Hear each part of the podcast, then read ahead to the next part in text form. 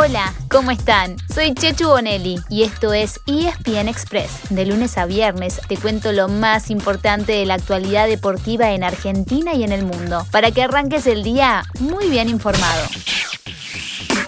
Toca Bau para Piscini, parece buena esta, llega Piscini, el centro con Bau. ¡Gol! Silva.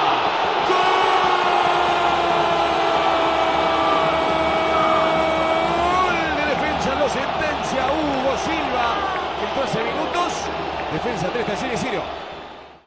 Si algo le faltaba a River para coronar un fin de semana de felicidad, lo tuvo ayer, porque al cerrarse la fecha 14 del torneo de la Liga Profesional, el millonario quedó como único líder. Eso fue porque Talleres, sí, Talleres de Córdoba, que podría haber recuperado la punta perdió 3 a 0 en su visita a Defensa y Justicia. Así el equipo de Marcelo Gallardo le sacó máximo provecho a su victoria 2 a 1 en el Superclásico ante Boca. Con 30 puntos, ahora manda en soledad, seguido por la T Cordobesa con 29, Lanús con 26, Estudiantes con 25 e Independiente con 23. Además, en el último partido de la jornada, Colón empató con Banfield en Santa Fe.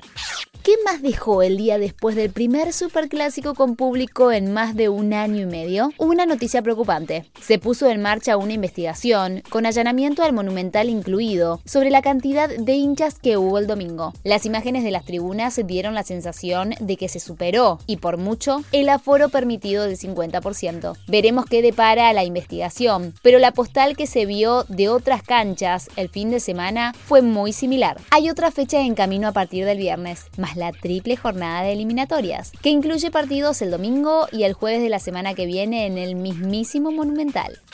Hablando de eliminatorias sudamericanas, la selección argentina ya está trabajando rumbo a su primer partido este jueves en Asunción y frente a Paraguay. Ayer habló su entrenador, Lionel Scaloni, y dijo que está ansioso porque lleguen estos partidos, porque es una fecha muy importante. Después del primer partido como visitante, Argentina tendrá dos citas en casa, donde recibirá a Uruguay primero y luego a Perú. Y con tres victorias, algo difícil, pero no imposible. Llegaría a 27 puntos, con 6 jornadas por delante. Si quieren, saquen la calculadora. O mejor, miren la tabla de las últimas eliminatorias, porque esa cantidad de puntos lo dejaría virtualmente clasificado al Mundial de Qatar 2022.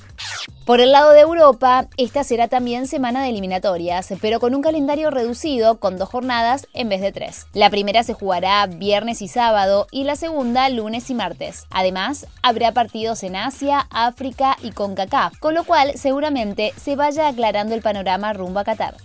Hay un campeón del mundo que volvió a estar en boca de todos, el francés Kylian Mbappé. En un adelanto de una entrevista que se conocerá completa hoy, el astro del Paris Saint-Germain habría admitido haber pedido su traspaso en el receso, pero habría dicho que lo hizo con tiempo, en julio, y no sobre el cierre del mercado. Su intención era que el club pudiera así obtener un ingreso de su pase, como reconocimiento a todo lo que recibió del PSG en su carrera. El contrato de Kylian Mbappé termina el año que viene, y así podría marcharse como jugador libre. ¿Será finalmente el Real Madrid su destino? ¿Ustedes cómo creen? Que seguirá esta historia? En el tenis, esta semana se juega desde el jueves el Master 1000 de Indian Wells. Pero lo que tenemos para contarles tiene que ver con la Copa Davis, ya que el equipo argentino oficializó a su nuevo capitán. Se trata nada más ni nada menos que de Guillermo Coria, quien reemplazará a Gastón Gaudio y será presentado hoy mismo. El mago ya había compartido un triunvirato con el mismo Gaudio y con Guillermo Cañas en 2018. Su principal objetivo será, en marzo del año que viene, conseguir el regreso al Grupo Mundial. Hoy nos vamos con el rugby y una novedad de los Pumas, ya que se confirmó el lugar de uno de sus tres partidos en la ventana de noviembre. Es el del sábado 13 de noviembre. Ese día, el seleccionado argentino jugará en Treviso frente a Italia. Una semana antes, el sábado 6, enfrentará a Francia en el Stade de France. Y en el cierre de la gira, el domingo 21, se medirá con Irlanda en Dublin.